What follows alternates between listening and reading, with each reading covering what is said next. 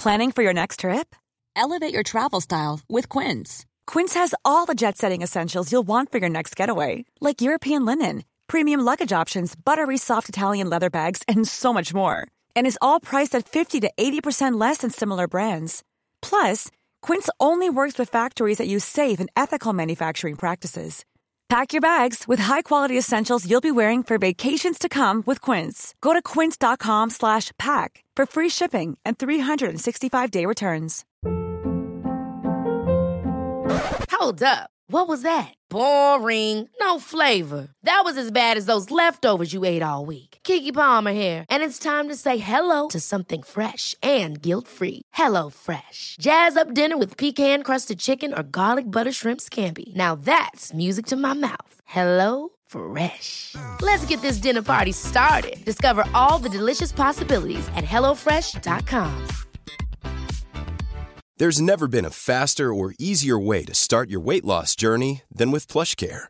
PlushCare accepts most insurance plans and gives you online access to board-certified physicians who can prescribe FDA-approved weight loss medications like Wegovy and Zepbound for those who qualify. Take charge of your health and speak with a board-certified physician about a weight loss plan that's right for you. Get started today at plushcare.com slash weight loss. That's plushcare.com slash weight loss. plushcare.com slash weight loss. Hello everyone and welcome. This is Laurita and I'm glad to welcome you on the first personal development podcast with a French touch. Today, first episode, I am so excited to interview my master, Michael.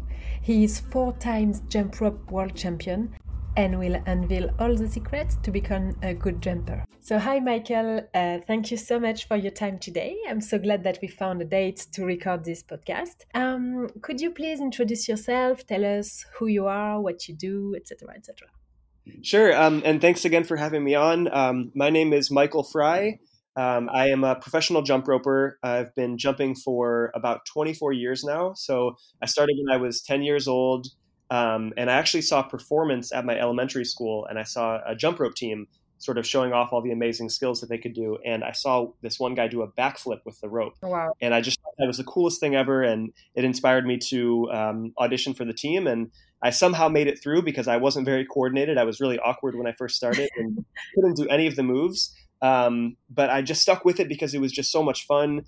Uh, and just really enjoyed the process of learning something new and, and sort of being a beginner at something and uh, and you know I stuck with it through elementary school and and high school and college. Um, and as I got older, I had some opportunities to compete um, internationally. You know, as a younger jumper, we would do local competitions and at the state level and even national level. But um, I think it was when I was in maybe ninth grade, I had the chance to go to South Korea for my first world championship. Uh, and I actually came in last place or close to last place uh, and I was a little little disheartened, but I decided I was going to go back and, and, try again for the next one. So I went with a team of jumpers in 2002, and that was when I won, or we as a group, we won our first uh, world championship. So wow. we competed in um, about eight events in total, and some events we got first, others we got second. I think maybe one we got third in, and then they gave the average, uh, and so overall we were the top team. Oh, wow. Um, so that was a lot of fun, and uh, that was 2002 and then a few couple years later, in 2004, I went as an individual jumper again to try again uh, and see if I could do better than I did the first time. Um, and so this time I ended up getting uh, first place for my freestyle routine and for the three minute speed event. Uh, and then overall, I was the second place jumper, but I had those two events that were the first. Congrats. Thank you. And weird question though, but uh, how does it work when you compete as a team? Yeah, so um, when you compete as a team, there are um, there are different events that you that you compete alongside oh. other people. So, for example, um, you know, four of the events are double Dutch, which is where two people will be sharing two ropes, and you have somebody jumping inside the rope. Um, so we mm-hmm. had an, an event where you know we had two turners and myself, and we would each kind of jump in the ropes and do some tricks. So maybe I would go in and do like a handstand and a push up and a flip, and then I would switch, and you know, uh, one of my partners would get in, and she would do you know a back handspring and um, and things like that. Uh, and then we also had we had single rope events, but it was like each of us had our own individual rope, and we would be doing like a synchronized routine. Oh, wow. So if I do a cross, my partner does a cross at the same time, and then if I do a, a handstand, she does a handstand at the same time, and Um, they kind of evaluate you, you know, similar to a gymnastics competition. Okay. Okay. So they are judges, I guess. Yes. Okay. Yeah. Um, there's a panel of judges, and they're always it's it's very scary and intimidating because they're just sitting there in front of this table without smiling on their face, just looking at you and expecting like the voice. yeah, they're just expecting you just perform for us and do you know perfect. Don't be nervous. Um, so we we go out and the judges will score you. Um, half of the judges uh, are looking at how difficult your skills are, and the other half are sort of looking at how well do you perform them? Do you have the best technique? Are you having mistakes? Things like that. Well, that's interesting. And um, do you have mandatory moves to do? Um, that's a that's a really good question. I, there are some um, there are some moves that you are sort of expected to do, although you don't have to do them. So, like for example, one of the um, categories they look at, let's say you're doing um, the, a partner routine, and it's mm-hmm. me and my partner jumping. They want you to do certain skills that are we call them like strength skills. So it could be doing a handstand with the rope, um, a push up. It could be doing like some kind of gymnastics move, and you don't have to do each move um, specifically, but they're looking for some type of move that that shows your strength you know and another example might be another category is called the multiple unders. So they're expecting some skills that show that you can do a double under where the rope goes around your body two times per jump or a triple under. And again you don't have to do like an exact skill but they want to they want you to show some skill that shows you can do a double or a triple under. Yeah okay i get that. And if you could train someone every day, every single day, how long would it take for him or her to become a pro, according to you? That's a, that's a tough one to answer because I think um, you know everyone learns differently and learns at their own speed, and and we all come into learning yeah. you know something new with our you know uh, you know your unique body and and your approach to learning and things. So like me, for example, you know I mentioned at the beginning I really was very awkward and uncoordinated at first, and I struggled a lot with the the skills and um, there were jumpers actually who joined a year or two after me, okay. and they, they ended up passing me up. And you know, that can be a little discouraging, but um, you just you keep working. And I would say, you know, so for me, it took me, I think five or six. It took about six years to go to the world championship and win. Um, but a lot of that beforehand was going to the state championship or the national and getting a lot of like last place uh, or you know mm-hmm. you know 20th place or things like that so i would say like if i start working with somebody new and i can train with them uh, you know two or three times a week um, i think if we train really hard and with the right training program and they are also giving you know maximum effort and they really want to, to do well i think we could get them to a really high level within a couple of years um, but it's so competitive now especially at the world level it's just so competitive Oh, yeah, I guess so. And so you said two or three times a week. So what is your current routine? So it's a, it's a little bit different now. Um, now that I have a kid, you know, I'm I'm a dad. I have a son. Um, yeah. Partner and I have a son who's about 14 months old. So oh, um, congrats! Thank you. It it totally changes everything. Um, so you know, for example, I I definitely don't have uh, the same amount of time that I do to jump, but um, we just have to be a little bit creative and like you know maybe I can I can jump while he's napping or uh, in the morning I was doing some morning sessions where I would jump before he wakes up or or later at night. Um, and then usually, uh, you know, because I'm I'm a stay-at-home dad, so I'm watching him throughout the week um, as my partner is working, and then on the weekends she'll kind of take over, and that's when you know Saturday and Sunday that's when I'm teaching most of my lessons, doing most of my training, and working on new skills. Um, so I think now I'm jumping four times a week, I think. Um, so not every day, but about four times. And for how long? Um, so it's usually between the minimum would be maybe an hour and then up to like three or four hours. Straight? Uh, yes, I'll say yes and no because um, you know we'll I'll I'll do I'll work on let's say I'm working on a new trick or a new combination. You know I'll, I'll try it and uh, maybe I get it right away, or if I don't, I'll try it several times and then I'll take a break, you know, for water, um, or maybe I'm trying to record it, so I'll, I'll check and see how did that look on the on the on the film. Or if I'm teaching a class, actually, that that wouldn't be like three or four hours of straight jumping because you know when I'm teaching, I'll just I'll kind of demonstrate, yeah, and, yeah, yeah, you know, explain how it's done, and then um, and then I'll watch them and give advice. Okay, yeah, because four hours straight seems a lot to me. And Yeah. so you mentioned that you're a teacher right That now, would be a lot. Mhm. and in in LA, right? Yes. And do you, by any chance, teach online for you know French people? Yeah, yeah, I do. Um, and you know, actually, with um, you know, with the pandemic and everything, I was teaching a little bit online beforehand, but not very much. And then when when the pandemic happened, all of my classes, because most of what I do is after school programs. I'm working with kids, um, usually uh, from like age uh, six or seven up to maybe thirteen or fourteen. All, all of my classes were just canceled immediately um, because you know schools weren't open. So I went from having all this Yeah. work to having almost no work. So um, I had to transition into doing more online stuff, and that's been really, really cool because I've gotten to work with some people all over the world, um, Yeah. all over you know different countries. So um, mainly my focus now is on those online programs. Um, so yeah, if there's anyone who's interested in in taking, um, I do group lessons and also private lessons. Um, I definitely love to teach. So Well, that's very good to know, and I might be the next student. And no worries, I'm going to share your information just in case people want to become, you know, World Cup champion. Um, and what is your daily foodie routine? Um, I think I should probably probably be more um, more careful or more responsible with how I'm eating because that's that's one area I don't think I focus too much on. But I think I think generally I do try to eat pretty healthy. Um, you know, we eat a lot of uh, chicken and lean meat and fish, a, lot of fruits and vegetables, um, rice and things like that. Um, I almost never eat fast food or junk food.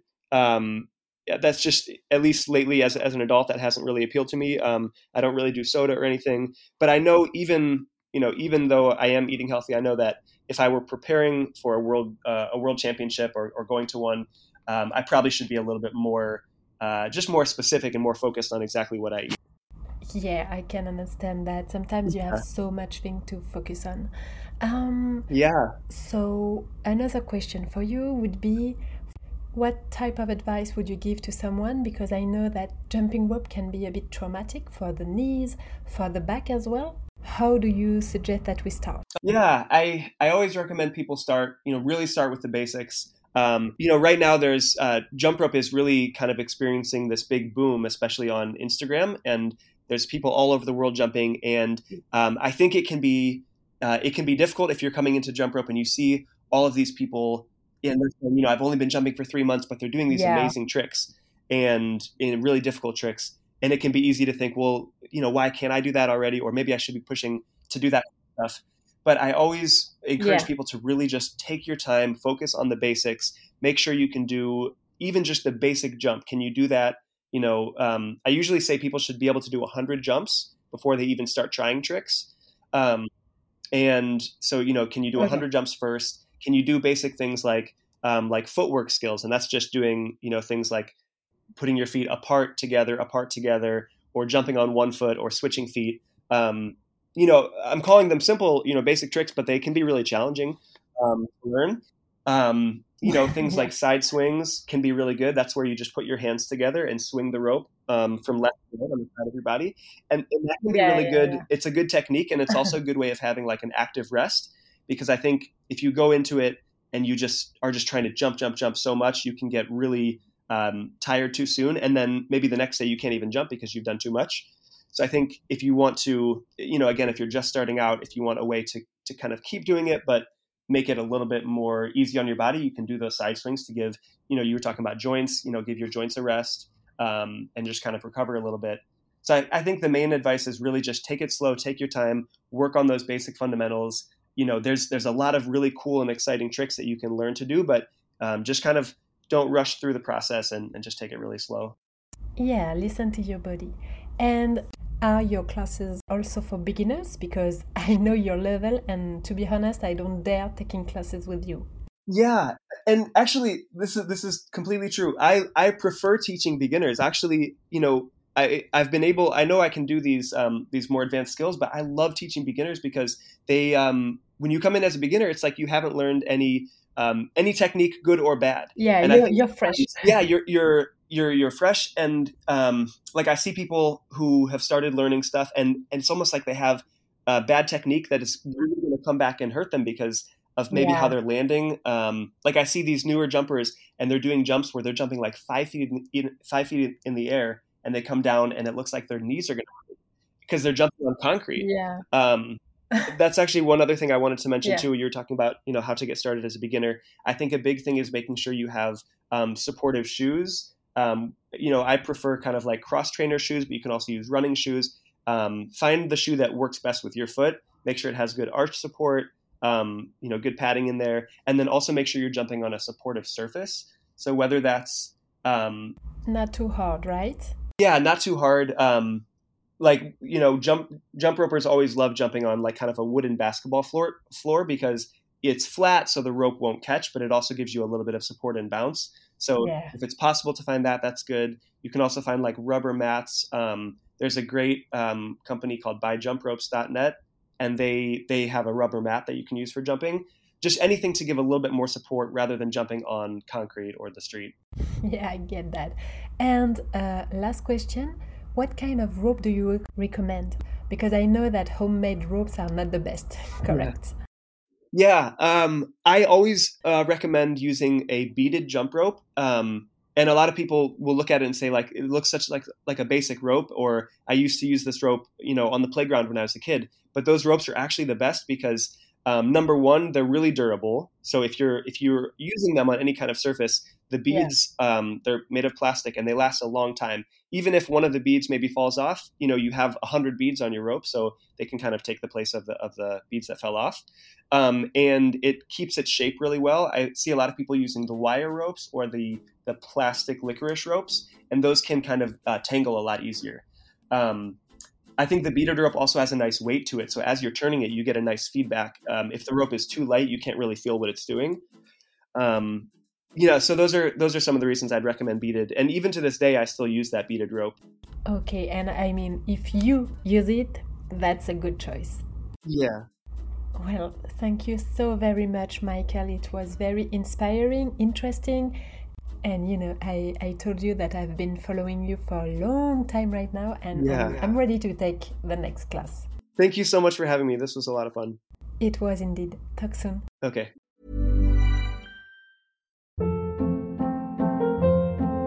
Hold up. What was that? Boring. No flavor. That was as bad as those leftovers you ate all week. Keke Palmer here, and it's time to say hello to something fresh and guilt-free. Hello Fresh. Jazz up dinner with pecan-crusted chicken or garlic butter shrimp scampi. Now that's music to my mouth. Hello Fresh. Let's get this dinner party started. Discover all the delicious possibilities at hellofresh.com.